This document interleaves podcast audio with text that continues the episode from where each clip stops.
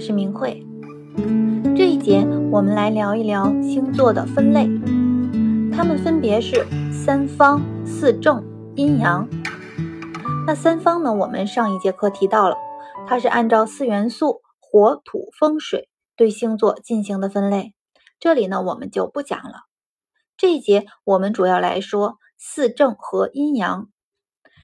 那在介绍之前，我想先说一说为什么要对星座进行这些分类。那通过上一节的三方星座，相信有的朋友已经有些感觉了。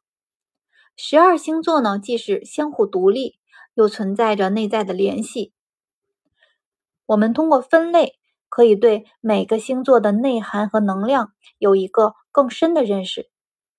比如上一节我们提到的火象星座。白羊、狮子、射手，他们都有积极向上、热情、行动快的共性，所以这三个星座的能量呢是相互匹配的。在古占里，我们会说他们相互通气。那后面讲到相位的时候，我们还会提到三方星座呢都是三合的关系，也就是这三个星座的夹角是一百二十度，所以。我们通过分类可以了解每个星座最本质的核心内涵和能量表现，以及它们之间的互动关系。这一点呢很重要，大家要仔细听。在我刚开始学习占星的时候，跟的一些老师，这些内容是根本不讲的，只谈一些星座的性格特点。这些呢都是很表面的东西，你要知道它的根源是什么，它为什么会这样。也就是我们常说的“知其然，才能知其所以然”。所以大家如果跟着我的音档一直走下去，我相信就已经迈进占星的门了。好，那下面我们先来说一说阴阳。我们前面讲过，十二个星座呢是古人对黄道的划分，它呢有一个固定的顺序。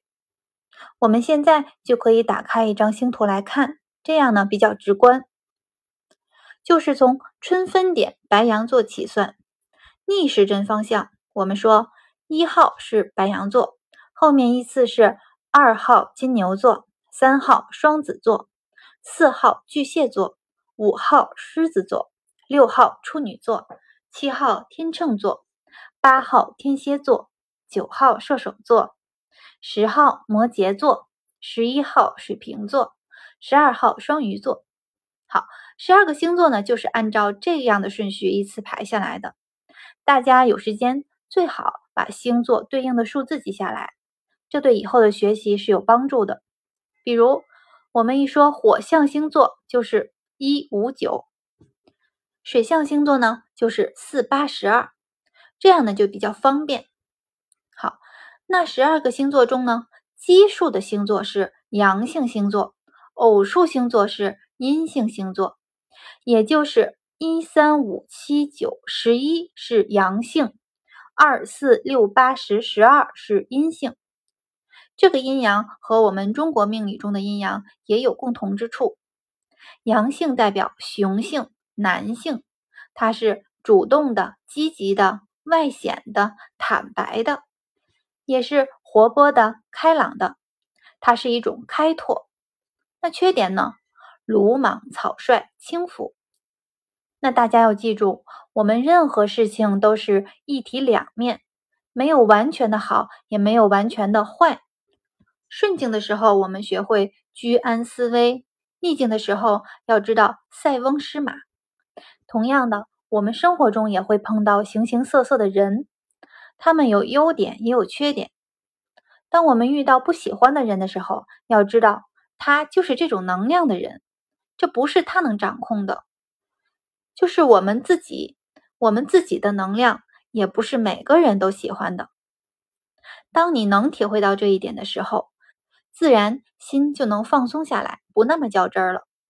这也是学习占星给我们带来的好处之一，整个人呢会越来越豁达，越来越放松。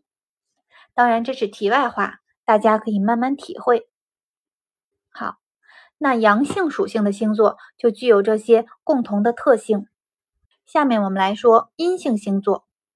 阴性星座呢，代表雌性、女性，他们是内敛的、隐藏的、被动的，他们善于忍耐，也是安静的、保守的，同时呢，也容易压抑、悲观，过度忍耐呢，而错失良机。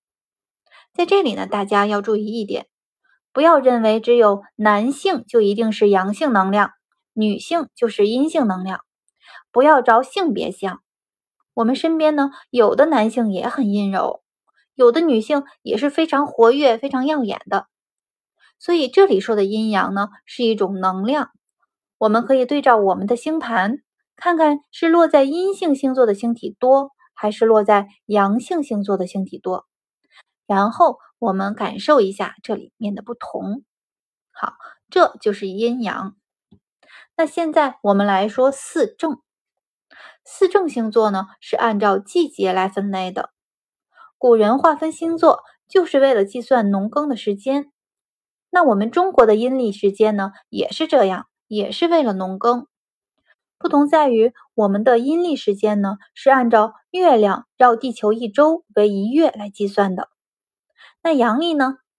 三月二十一日开始进入了春分点，六月二十二日进入了夏至，这是按照太阳的周年式运动来计算的。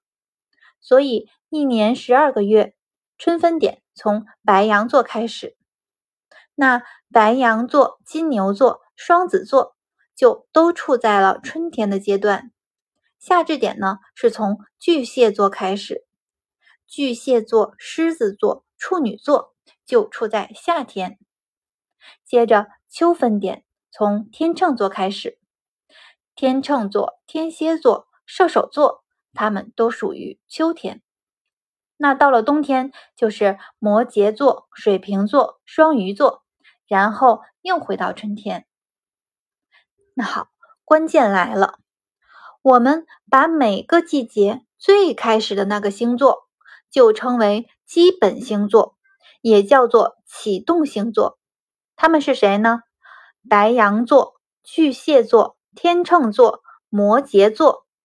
那每个季节中间的星座称为固定星座，他们是金牛座、狮子座、天蝎座、水瓶座。那每个季节末尾的星座称为变动星座，双子座。处女座、射手座、双鱼座。那刚开始学习占星的朋友，可能听到这么多就有些晕了。嗯，这个是需要你一点一点来消化的。我们平时可以多听听引导，多看看星图，来反复的记忆这些基本的概念，慢慢的就会熟悉起来。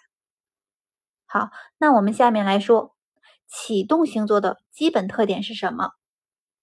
他们具有原始的创造力，是一切开始的形成。我们可以理解为引领、先驱、开创。他们就是一个季节的开始，就是启动。那固定星座呢？固定星座就是持续、已经创造的、稳定、持久。他们是一个季节的中间阶段，我们可以理解为延续。稳固、顽强，不愿意改变。变动星座呢？顾名思义，它就是要不停的变化，随时准备改变，去适应新的环境。